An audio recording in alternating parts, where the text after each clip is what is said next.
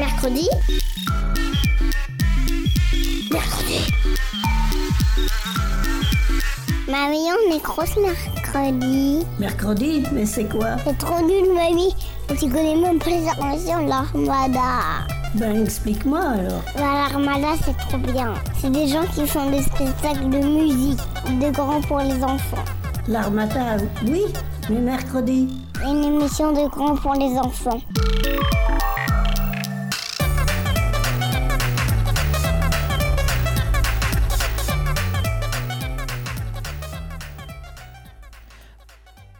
Et bienvenue dans Mercredi. Aujourd'hui, on va vous parler de la Première Guerre mondiale avec les 3e Volga du Collège Saint-Paul de Saint-Herblon en Bretagne. Et on commence tout de suite par une plongée dans l'histoire avec une petite chronique résumant ce que nous avons appris en cours. Bonne écoute.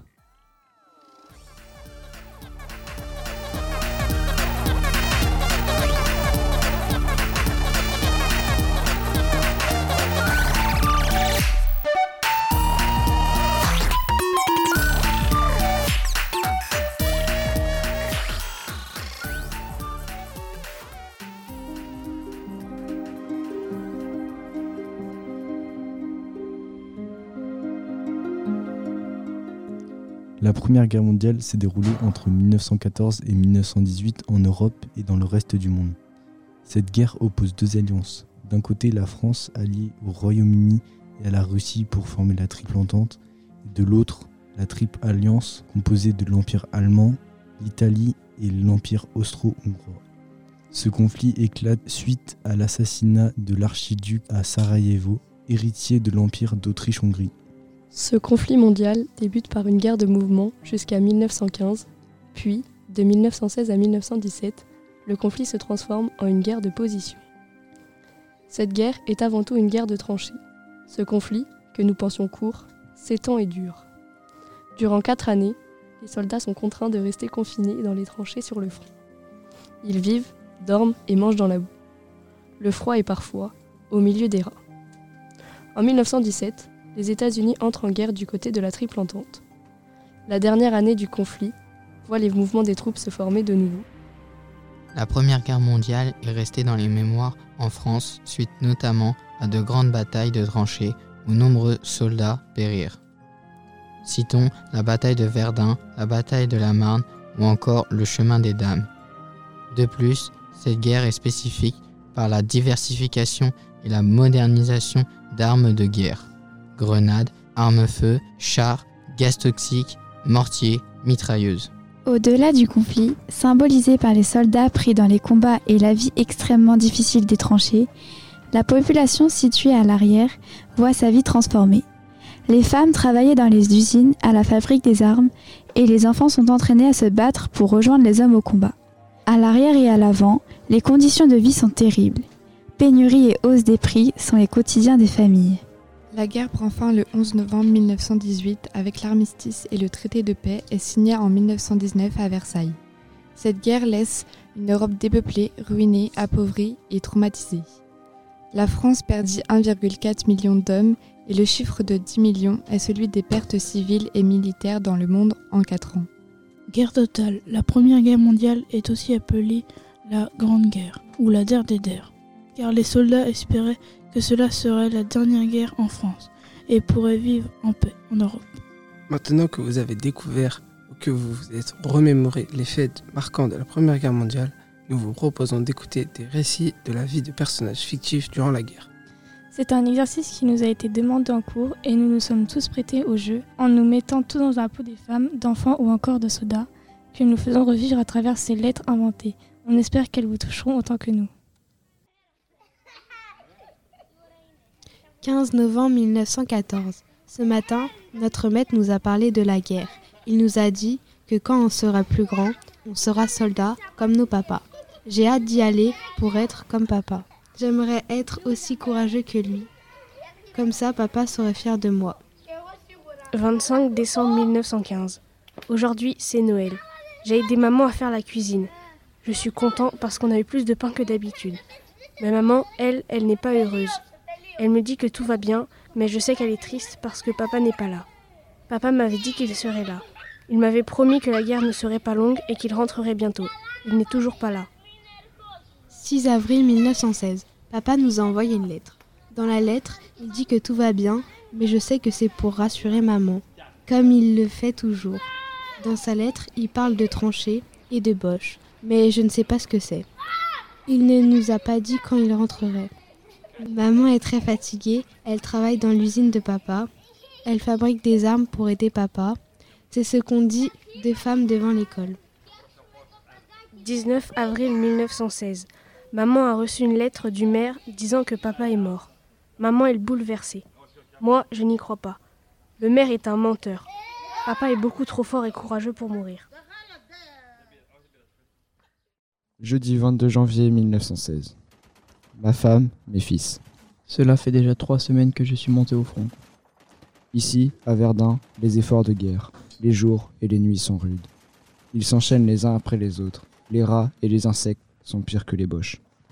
Les balles fusent dans tous les sens, des obus de part et d'autre du champ de bataille, une vie dans les tranchées déplorable, des cadavres entassés par terre, la terre inondée et marécageuse où s'enfoncent nos pieds est impraticable. Nos yeux sont creusés par la fatigue.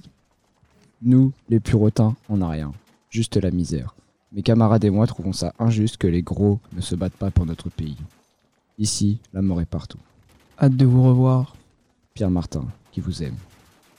Bonjour mes enfants, je vous envoie des nouvelles de la guerre. Au moment où je vous écris cette lettre, on est le 15 février 1918. C'est un massacre. Je suis très chanceux d'être encore debout, mes efforts sont peut-être minimes, mais tant que je peux aider, je continuerai à me battre pour vous. Cette guerre est insoutenable. Entre la guerre de Fouman, la guerre de position et de nouveau la guerre de mouvement. Je suis exténué. De plus, nous nous battons en manque d'aliments. À la Noël 1914, mes supérieurs m'ont changé de tranchée. Je vous raconterai ce Noël particulier autour d'une bonne bidoche avec du peinard. Malheureusement, je dus retourner à la réalité très vite après Noël. La bataille de Verdun, la bataille de la Somme et la bataille de la Marne étant terminées, je pense pouvoir bientôt vous revoir. Mais je me bats avec hargne et volonté pour vous protéger. Journal de Lucienne, mardi 15 mai 1915. Je me réveille en sursautant. J'ai cauchemardé que mon mari, François, s'était reçu un obus sur la tête et était décédé. Il faut que je me ressaisis pour mes enfants et ne pas les effrayer de la situation. Ce matin, j'étais à l'usine, comme tous les matins. Là-bas, il y a une atmosphère pesante. La moitié des femmes sont en pleurs et désespérées de ne plus jamais revoir leurs chers époux. Une fois le travail terminé, je me précipite au centre du village où se trouve le ravitaillement de nourriture.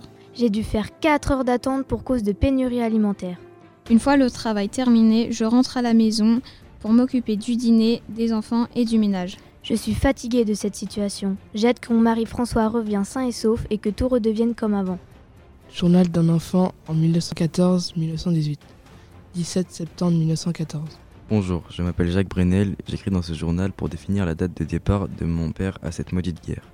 Aujourd'hui, un taxi de la Marne est venu chercher mon père pour l'emmener sur le front. J'ai actuellement 10 ans et je vis avec ma mère, mon petit frère âgé de 6 ans et pour finir, ma soeur de 2 ans. 2 octobre 1915. Toujours pas de nouvelles de mon père. Déjà plus d'un an qu'il est parti pour défendre le pays. Toute la famille a peur qu'il ne revienne pas. Maman travaille à l'usine pour les soldats français. 24 décembre 1915. Enfin une lettre. Je vais faire un petit résumé. Il nous raconte à quel point la souffrance de la guerre est terrible. Il dit que c'est un massacre, un génocide. Il trouve cela injuste. 14 mars 1917. Mon père rentre à la maison à cause d'une terrible blessure d'obus à la jambe. Malheureusement, il est amputé, mais nous sommes quand même extrêmement heureux de le revoir. Cher père, j'ose espérer que tu ailles bien en ces temps difficiles. Ici, la vie est injuste. Au jour d'aujourd'hui, les temps sont durs. La guerre a des répercussions sur notre mode de vie. Nous manquons cruellement de nourriture. Souvent, des centaines de personnes attendent devant les magasins espérant avoir une quantité suffisante de nourriture pour leur famille. Depuis que tu es parti, maman part travailler à l'usine. Elle rentre tard et est souvent fatiguée. Elle se plaint aussi d'un mal de dos depuis qu'elle y travaille. À l'école aussi, les gens ont changé. On nous parle souvent de culture de guerre. Même à la récréation, nous nous amusons à vous imiter. J'espère que le massacre est bientôt terminé et que vous réussirez à fraterniser avec l'ennemi et que la souffrance de cette guerre s'atténuera. Avec maman, nous espérons que tu seras de retour à Noël. On t'aime très fort, tu nous manques, Paul. Verdun, 15 août 1916. Bonjour mes enfants chéris. Tout le temps, je pense à vous. Je suis parti à la guerre depuis un moment. Je ne sais plus depuis quand je suis séparé de vous, car j'ai perdu la notion du temps à tuer ces sales boches. J'étais en route pour Verdun jusqu'à maintenant. Nous chantions toute la journée pour que le temps passât plus vite, avant d'être rendus au camp. Arrivé au camp, de là où je vous écris, on nous a indiqué la date du jour, le 13 août 1916. J'ai perdu beaucoup de mes camarades en Somme, dans le Nord-Island. Quand nous sommes dans les tranchées, j'ai des camarades qui meurent à côté de moi et qui restent étendus là pendant plusieurs jours avant qu'on vienne chercher leurs cadavres. C'est injuste que les pauvres soient obligés d'aller à la guerre. Nous souffrons de blessures d'obus et de balles, pendant que messieurs les gros peuvent rester bien au chaud dans leur maison en ville avec leur famille. Nous avons froid et ne mangeons presque rien. Sur le terrain, nous avons des visions d'horreur. D'autres deviennent fous, se suicident. J'espère que vous allez tous bien, que vous travaillez bien à l'école, que vous aidez maman et que vous êtes gentils. Je vous embrasse très fort, papa qui vous aime.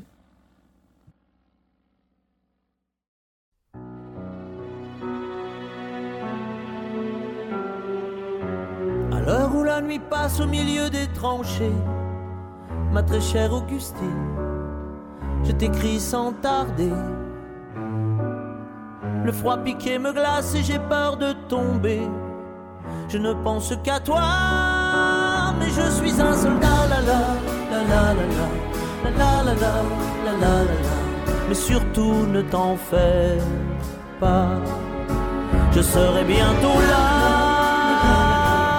la la la, et tu seras fier de moi. À l'heure où la guerre chasse des garçons par milliers, si loin de la maison, et la fleur au canon. Ces autres que l'on tue sont les mêmes que moi, mais je ne pleure pas, car je suis un soldat, la la, la la la la, la la la la, la mais surtout ne t'en fais pas, je serai bientôt là tu seras fier de moi.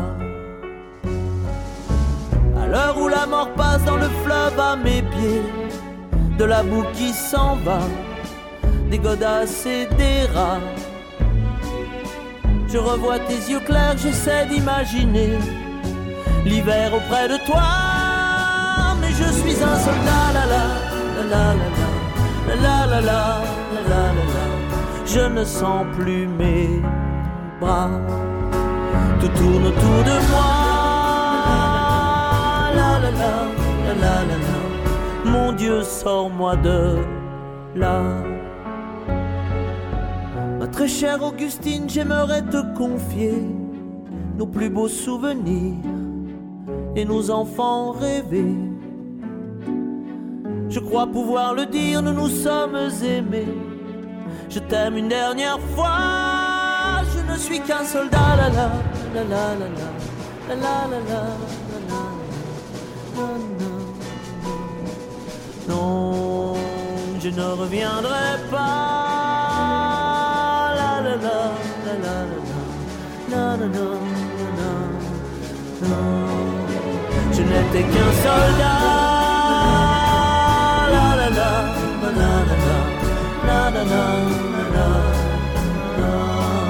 Prends soin de toi.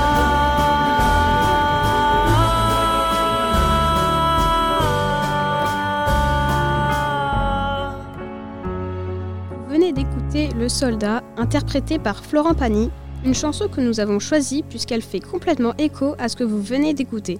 En effet, les paroles de cette chanson, écrites par Marie Bastide, ont été pensées comme une lettre. Un peu d'insolite maintenant avec un recueil d'anecdotes que vous ne connaissez peut-être pas encore sur la Première Guerre mondiale.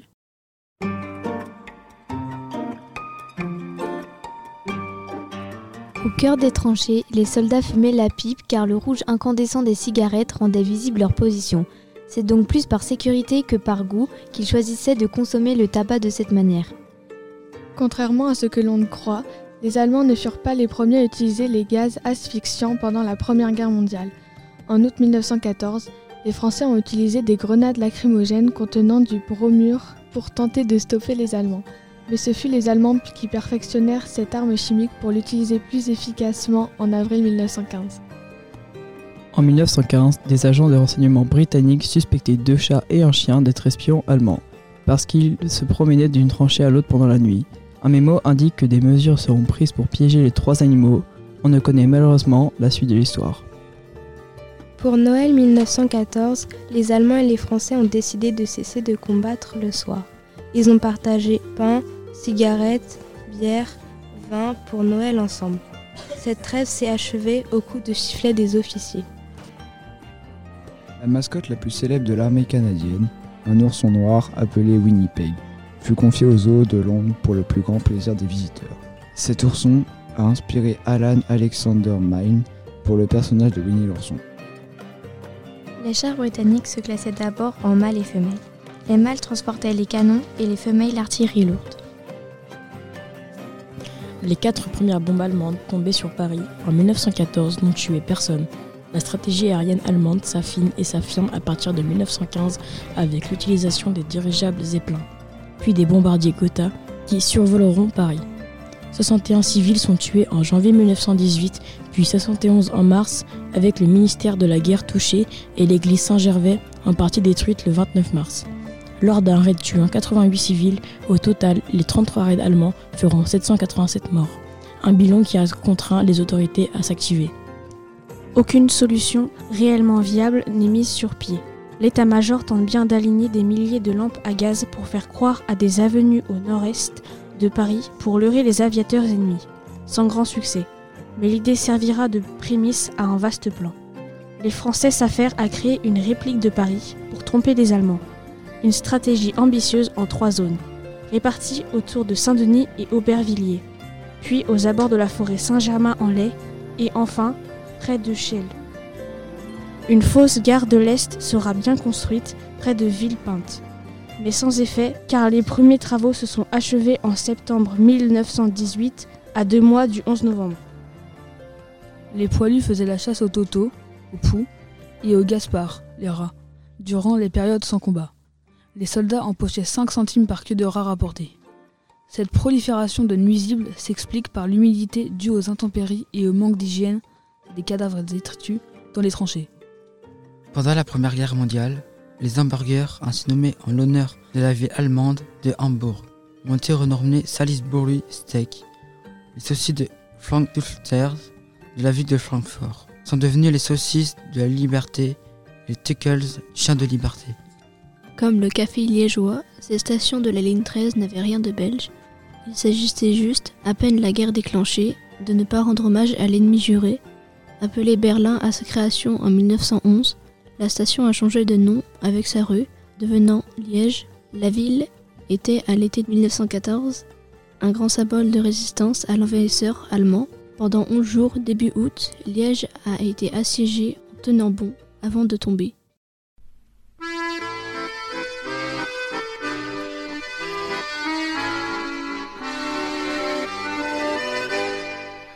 Au bout de huit jours, leur peau terminée, on va reprendre les tranchées. Notre place est si utile que sans nous on prend la pile. Mais c'est bien fini, on en a assez, personne ne veut plus marcher. Et le cœur bien gros, comme dans un sanglot, on dit adieu au ciblot. Même sans tambour, même sans trompette, on s'en va là-haut en baissant la tête. Adieu la vie, adieu l'amour, adieu toutes les femmes. C'est bien fini, c'est pour toujours de cette guerre infâme. C'est à Craonne, sur le plateau, qu'on doit laisser sa peau. car nous sommes tous condamnés, nous sommes les sacrifiés. Vous venez d'écouter la chanson de Crown, une chanson contestataire, chantée par des soldats français durant la Première Guerre mondiale. Elle fut interdite par le commandement militaire qui la censure en raison de ses paroles. Après cette petite pause musicale, on vous propose de découvrir la suite des lettres que nous avons écrites en nous mettant dans la peau de femmes, d'enfants ou soldats durant la guerre 14-18. Le 4 novembre 1914, à la Marne. Bonjour ma chérie, je t'écris cette lettre car tu me manques beaucoup et je pense fort à toi en ces moments difficiles. Cela fait déjà quelques mois que je suis partie à la guerre et le combat est dur et difficile. Beaucoup de mes compagnons sont morts au front. Nous avons reçu des nouvelles armes plus meurtrières et puissantes. La vie dans les tranchées est vraiment horrible. Le sol est sale et il fait très froid. Nous y sommes très serrés et il y a beaucoup de monde. J'espère que tout se passe bien pour toi et que tu ne trouves pas le temps trop long. J'espère revenir au plus vite auprès de notre belle famille. Je vous aime fort, Samuel, ton mari. Témoignage d'une survivante de la Première Guerre mondiale. Jacqueline Moiselle, 78 ans, nous raconte comment elle a survécu il y a 20 ans aux horreurs de la Première Guerre mondiale. J'avais un mari envoyé au front mais gravement blessé. Mes deux enfants ont disparu lors du bombardement de mon village. Après ça, j'ai dû partir en ville pour trouver un travail. Le seul qu'on m'a proposé était un poste à l'usine de fabrication des armes. Comme je n'avais pas le choix, j'ai accepté et j'ai été logée avec dix travailleuses dans une petite maison en banlieue, à côté de l'usine. Mais un soir, nous entendîmes une explosion venant de l'usine. Le stock de poudre à fusil avait pris feu et détruit l'entrepôt. Je me suis retrouvée à la rue. Les autres travailleuses avaient organisé une mobilisation pour se plaindre de la pénurie d'aliments, de l'injustice des riches et de notre souffrance de ne pas revoir nos maris et proches qui, eux, fraternisent entre eux pour tenir en plein effort de guerre. La propagande s'installait. Certains en avaient marre de toutes ces grèves. Le manque de nourriture les affectait. J'ai survécu grâce à un prêtre qui m'a recueilli. En échange d'aide, car il tenait un centre de soins pour les malades, j'ai appris la fin de la guerre et j'ai recommencé ma vie en tant que nonne.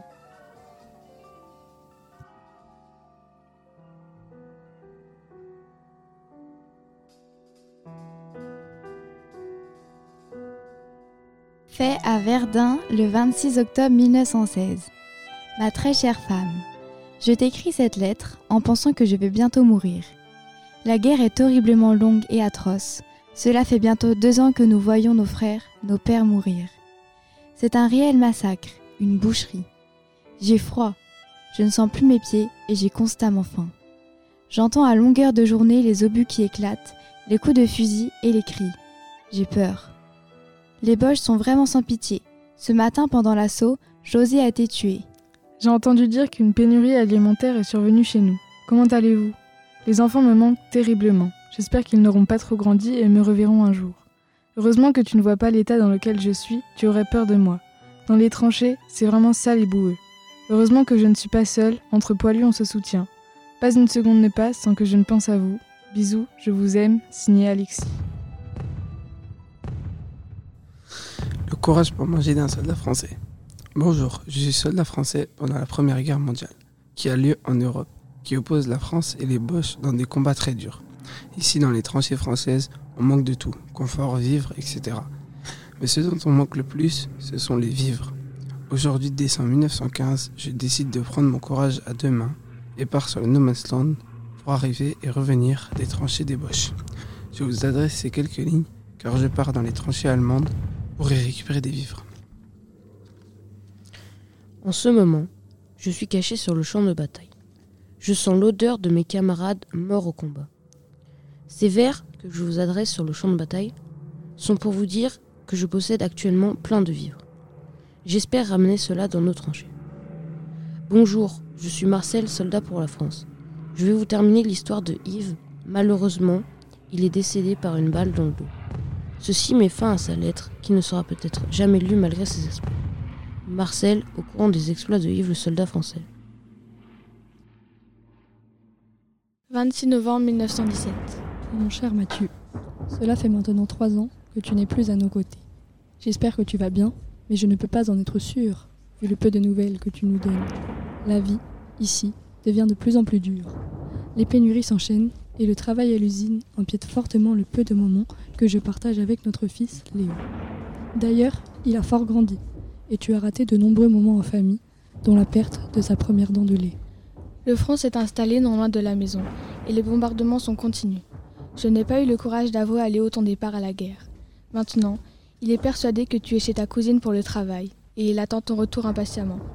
Le peu de nouvelles que la presse écrite m'a apprises est que depuis deux ans, la guerre a pris un autre tournant et que vous vous êtes installé dans d'énormes tranchées. Que tu ne reviennes pas n'est pas envisageable pour moi. Alors reviens-nous vite. Ta Lucie qui t'aime fort. Journal de bord, 14 avril 1917. Ce soir, je reprends du service. Je vais retourner en première ligne. Au loin, on entend les bombardements incessants et les mitraillettes tirer des volets de balles. J'ai beau être en dernière ligne, tout me paraît si proche. J'appréhende le lendemain. 16 avril 1917. Hier, le temps que je prends pour écrire ce jour de mon journal, je l'ai utilisé pour me reposer. Je suis dans un trou d'obus, je suis de garde, j'en profite pour écrire. J'avoue qu'en rentrant dans l'armée, je ne m'attendais pas à ce que ce soit aussi dur. Je ne mange pas à ma faim et je ne bois qu'un litre d'eau par jour. Je dois me reposer, mon tour de garde est terminé. 18 avril 1917. Je me suis enfui quand j'ai vu les Allemands attaquer. Je me suis enfui dans les boyaux. Ils m'ont retrouvé et m'ont enfermé dans une cellule avec d'autres soldats. Nous sommes désespérés et nous avons peur qu'ils nous torturent. Je sais que je vais mourir, j'espère juste ne pas souffrir. Chère famille, j'espère que vous allez bien. Voici maintenant deux ans que la guerre a commencé. Nous sommes maintenant enterrés depuis l'année dernière. Les coups de feu, les canons, les avions, les bombes ne cessent de continuer. Je n'arrive pas à fermer les yeux de la nuit. Le boucan est infernal. Les rations de nourriture sont limitées. Excuse-moi chérie, je me suis remis à fumer. C'est très dur. J'espère que ce désastre va arrêter. Les seuls moments où j'arrive à dormir, je fais des cauchemars atroces et je me fais réveiller à cause du bruit des coups de feu. Tant bien que mal, je me suis quand même fait des amis que je vois malheureusement partir les uns après les autres. En ces temps, la vie est dure, mais nous tenons. Nous gagnerons cette guerre. J'espère que cette guerre va bientôt prendre fin. J'ai hâte de vous revoir. Eric. Et c'est déjà la fin de notre émission. On espère que vous avez pris autant de plaisir à nous écouter que nous en avons eu à concocter cette émission. C'était les troisièmes vocales du collège Saint-Paul et l'Armada Production. Et on se dit à bientôt dans mercredi. Clément, Clément, Alban, Evan, Éloi, Alban, Jeanne, Gladys, Antoine, Inès, Thaïs, Virgile, Emma, Louise, Amy, Axel, Noam, Ethan, Basile, Paolo, Agathe, Irel, Ryan, Noé, Lola, Luna, Titour, Jules, Héloïse.